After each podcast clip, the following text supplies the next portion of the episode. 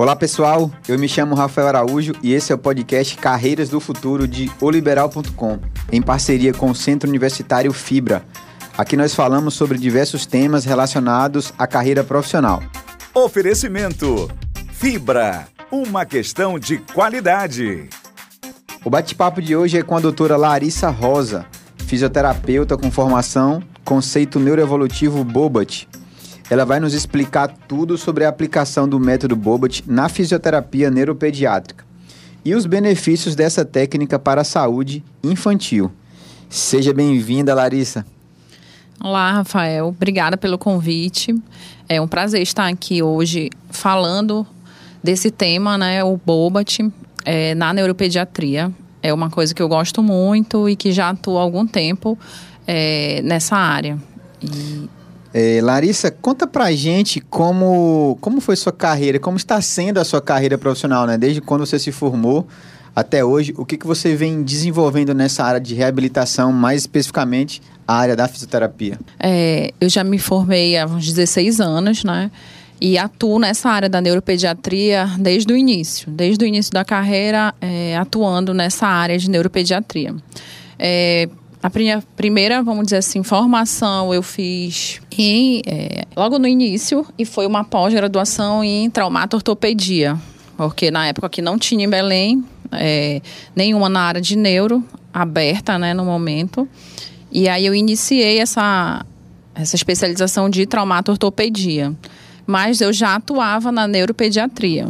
Ela me deu um bom embasamento, que os professores direcionaram é, algumas coisas para essa área.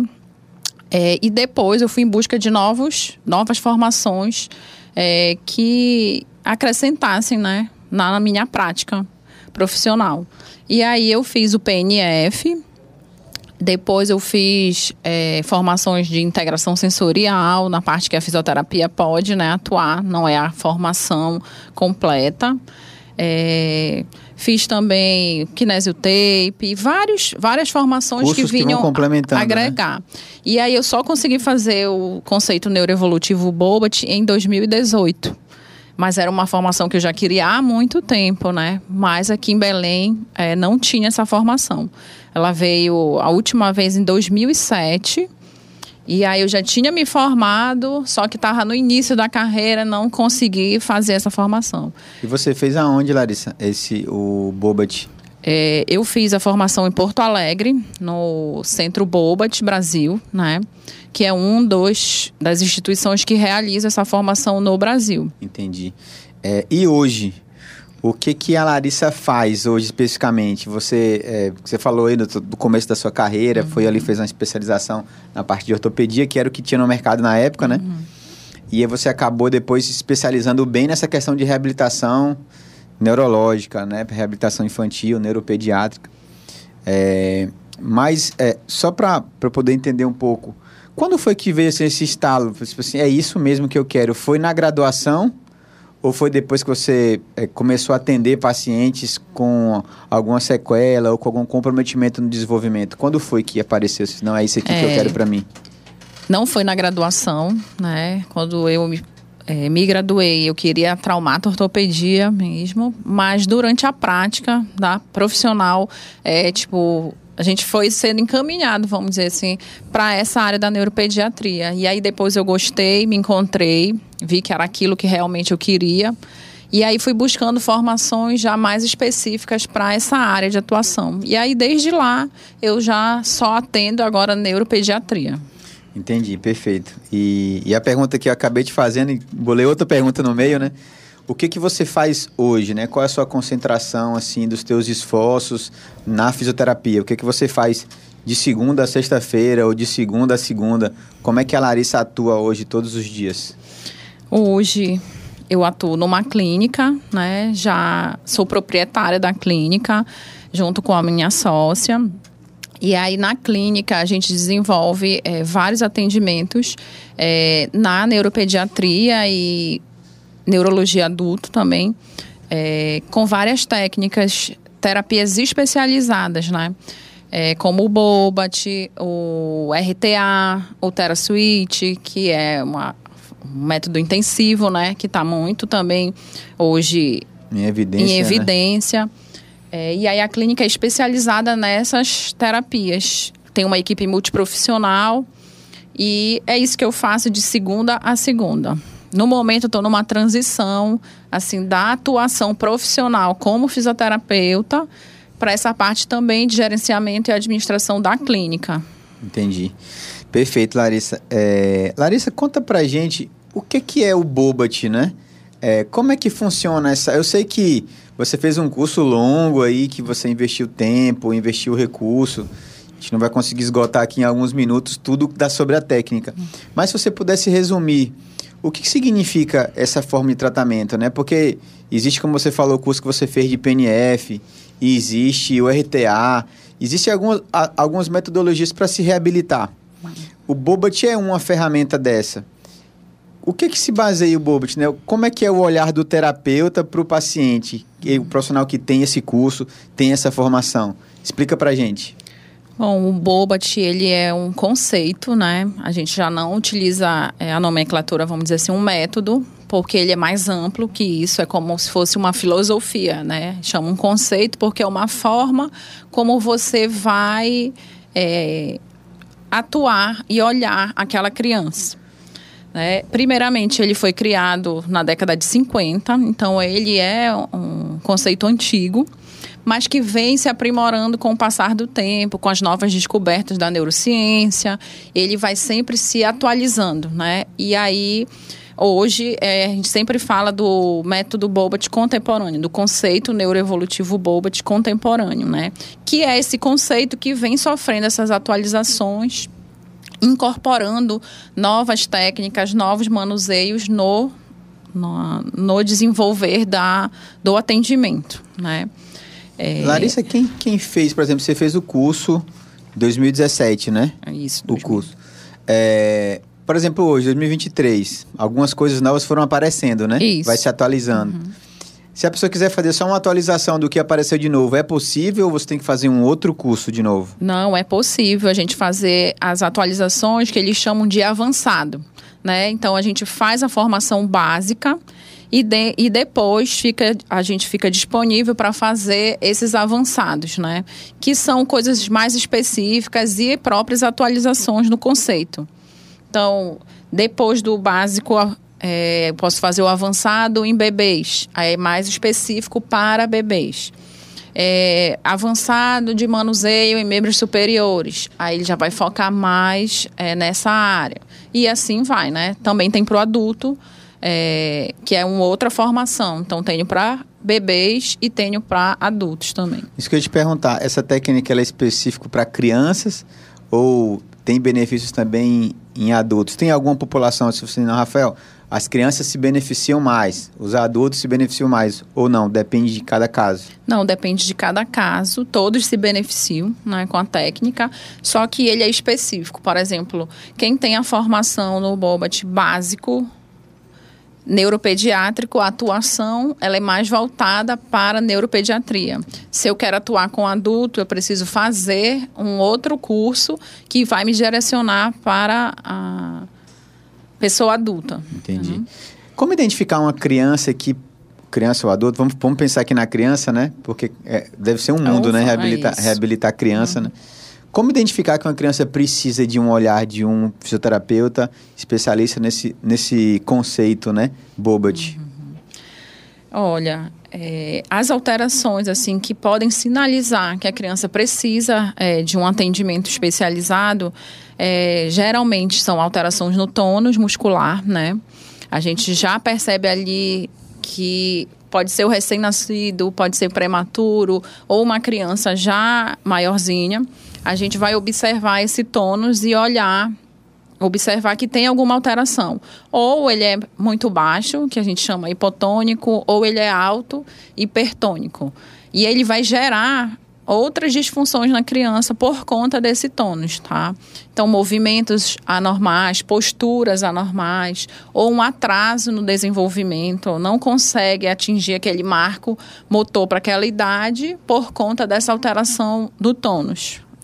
É, as mães gostam muito de comparar os filhos, né? Tipo assim, olha, o meu filho tem seis meses e ainda não controla a cabeça, um exemplo, né? Ó, a minha, meu filho tem um ano, ainda não está andando. Então, tipo assim, essas comparações assim, claro que cada um às vezes vai no seu momento, né? Isso. É, mas essa, essa comparação, essa forma de avaliação das mães também, ela tiver na dúvida, ela pode levar uma criança na, no fisioterapeuta e pedir para fazer uma avaliação, né? Isso. Em qualquer dúvida, é sempre bom consultar ou o pediatra, né, em primeiro lugar, ou o neuropediatra, ou o profissional especializado como fisioterapeuta.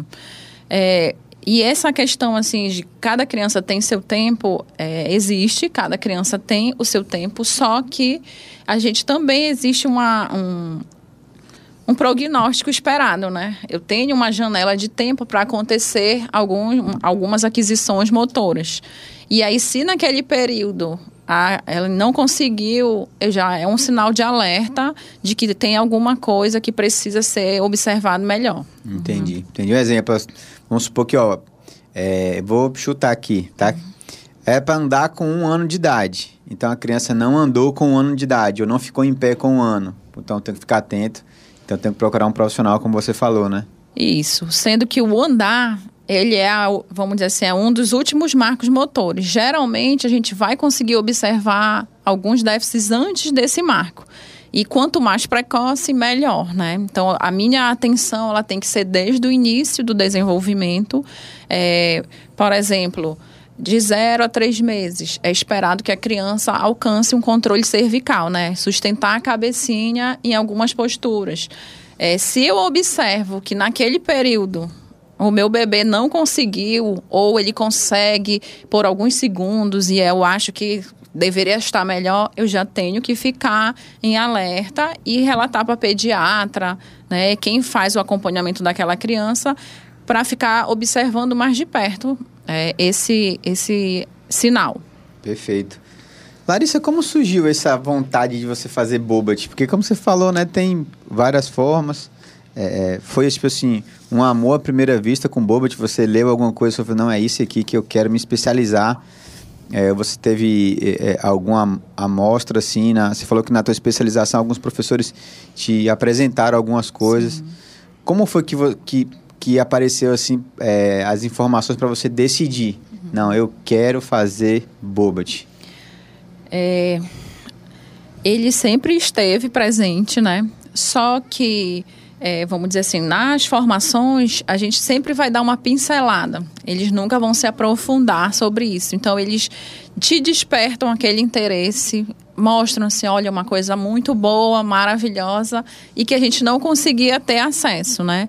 Primeiro, porque as formações elas são caras. É, e eram reduzidos os locais em que se fazia isso. Geralmente é mais para o sul e sudeste do Brasil as instituições que formavam é, nesse conceito. Aqui em Belém veio né, uma turma em 2007 e nunca mais veio. Então, tinha várias barreiras para a gente conseguir essa formação. E aí isso atrasou bastante é, a realização dela.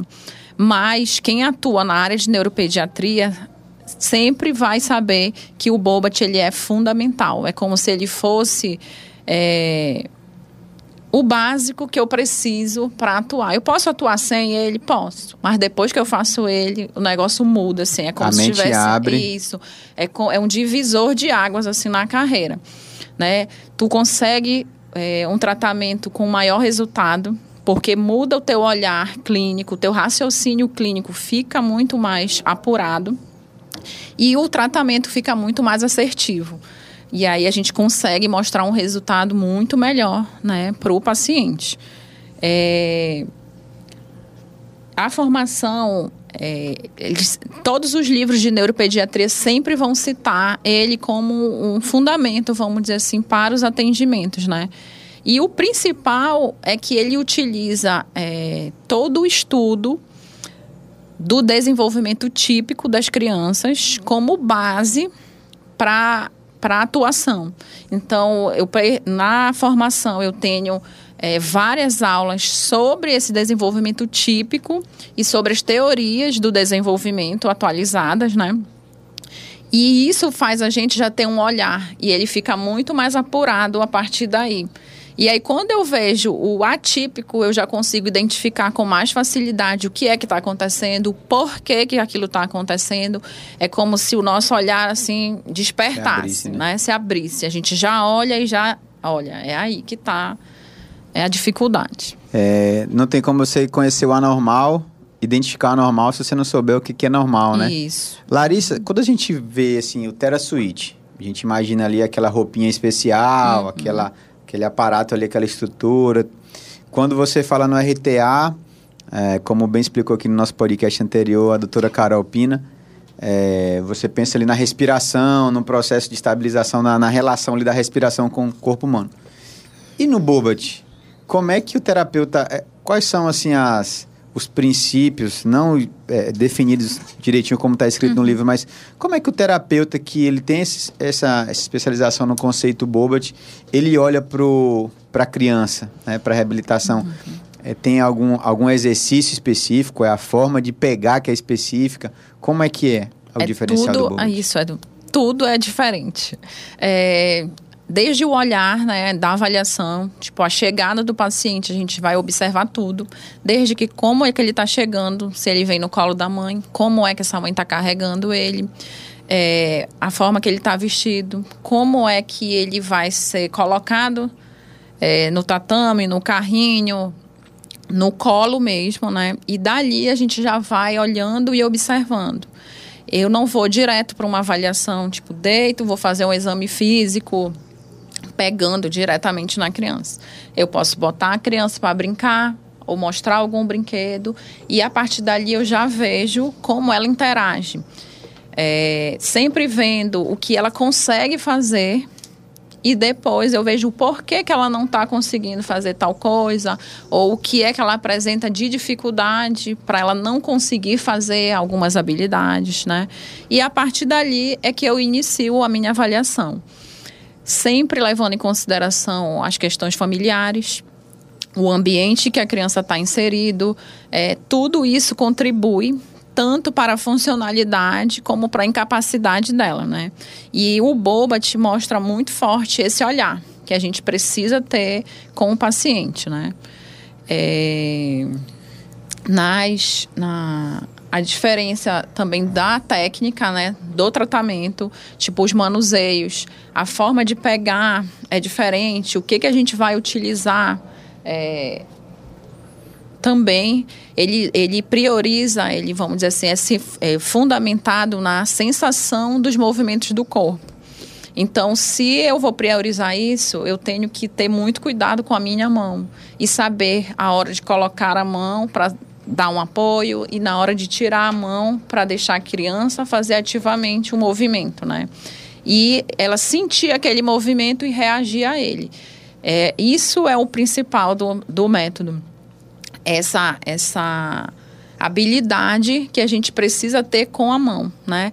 O RTA tem uma ligação muito forte com o Bobat, é, a criadora do método, ela também tinha a formação do Bobat e aliou seu conhecimento na área da respiratória e integrou né, para montar o RTA. E, a, e, em alguns casos, o terapeuta do RTA, ele também tem essa formação do Bobat, porque ela agrega na hora dessa função. É, tipo, a respiração, a gente tem que entender que ela também é uma função é, muscular, né? Com certeza, o corpo humano sempre interligado, Isso, né? Isso, sempre interligado.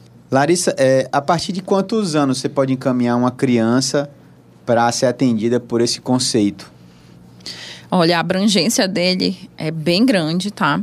É, tem profissionais que já atuam dentro de uma UTI neonatal com prematuros. Dentro do, do próprio hospital também tem profissionais que já atuam nessa área de neonatologia, né?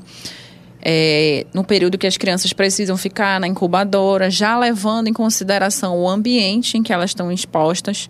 Então, são noções de posicionamento, alinhamento da criança, os estímulos do meio que podem interferir naquela criança. Então, a gente já pode atuar desde essa fase bem né, de prematuridade. E, saiu da barriga. Saiu da barriga, já pode fazer. Já pode fazer.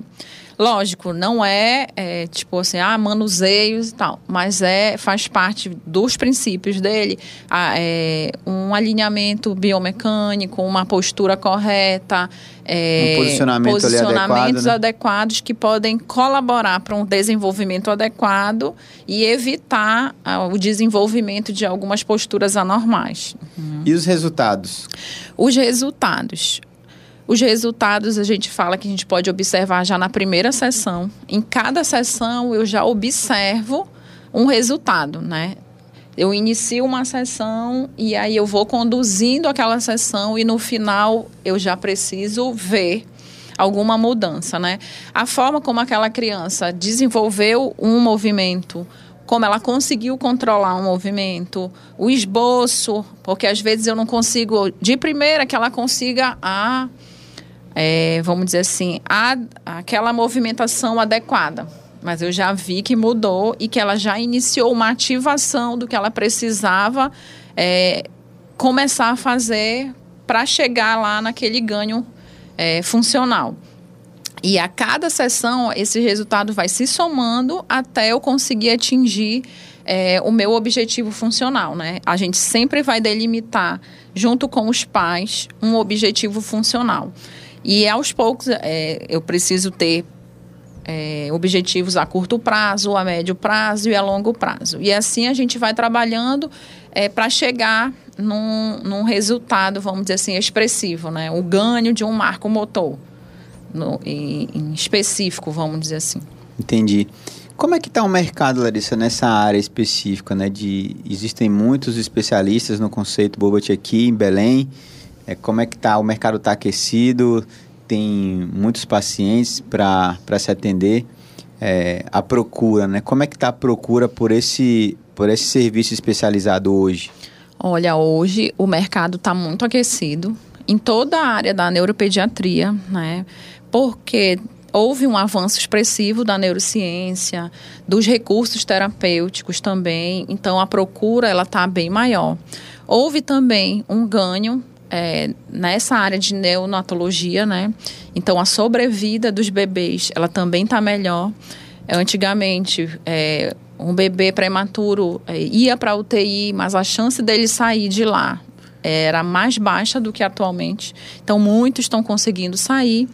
E as sequelas é, também, elas estão mais é, presentes, né? Então, esse público tem aumentado.